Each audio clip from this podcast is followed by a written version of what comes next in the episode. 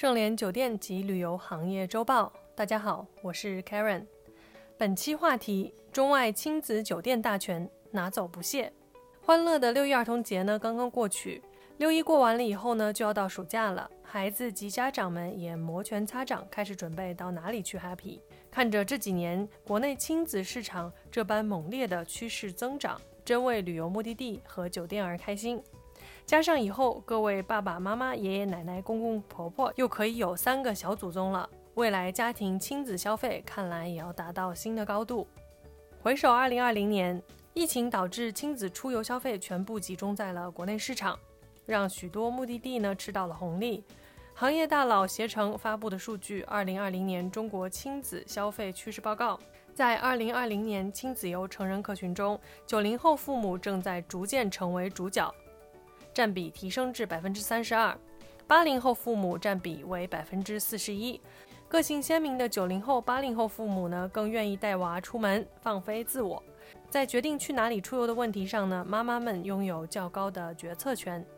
亲子酒店一直是家庭出行的首选，什么大长假、小长假，亲子酒店的 occupancy 飙升的极快，许多时候都是一房难求。父母、孩子加上父的父母和母的父母。对于酒店来说，都是可观的收入。在携程呢发布的中国二零二零年最受亲子喜欢的酒店榜单中呢，广州长隆熊猫酒店、三亚海棠湾仁恒皇冠假日酒店、三亚亚特兰蒂斯酒店、上海迪士尼乐园酒店、珠海长隆企鹅酒店、上海佘山世贸洲际酒店。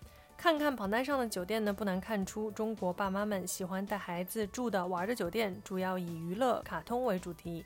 那代表酒店一呢，当然是具有很强 IP 的主题性娱乐项目，比如说像广州长隆熊猫酒店一样。这个酒店呢是根据《爸爸去哪儿二之熊猫三胞胎童话次元大冒险》中的童话故事呢而打造的主题酒店项目，占地八万平方，一千五百间客房，共划分为四大主题，分别为酷酷主题、萌萌主题、帅帅主题及王子主题。各具特色的客房设计呢，营造出活力童趣的氛围，生动还原卡通片内的角色和故事。入住熊猫酒店呢，就像是一次童话次元大冒险一样。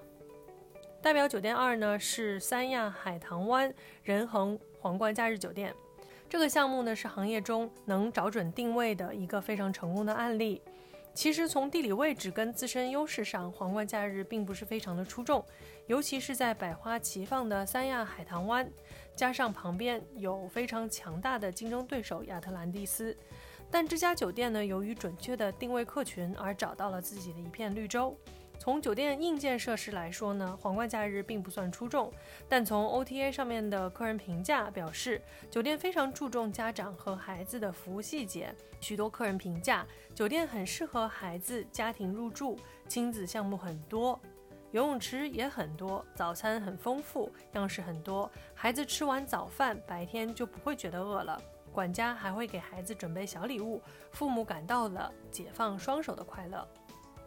代表酒店三呢是世贸深坑酒店，由于它的自然资源太特别，所以变成了一个网红打卡项目。大家熟知的世贸深坑呢，其实全名叫做上海佘山世贸洲际酒店。由于景色太特殊，工程太复杂，还一度上了 Discovery 的十大建筑奇迹之一。故事的开头呢，就是耗时十多年，斥资六个亿，号称全球人工海拔最低的五星级酒店。听起来就很厉害，有没有？很想让人去打卡，有没有？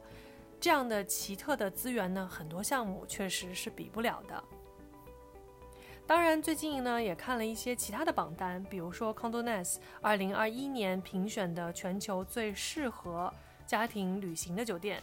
那请注意呢，跟楼上的画风呢有所不同。可以看出，从国外家庭选择入住的酒店来说呢，更多以自然环境为主。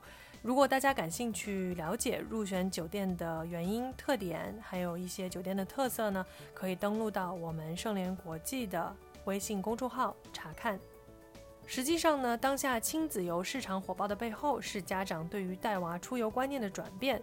对于这一代年轻父母来说呢，亲子游的意义不再是带孩子出门旅行，而是通过旅行让孩子们认知世界，是重要的寓教于乐方式，同时也是父母与孩子的沟通桥梁。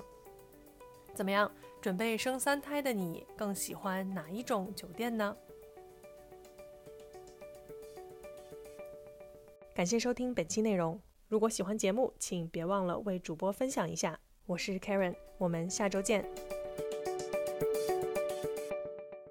搜索公众号 A A H M C O，关注盛联国际，查看音频文字版。本节目由盛联国际独家制作播出。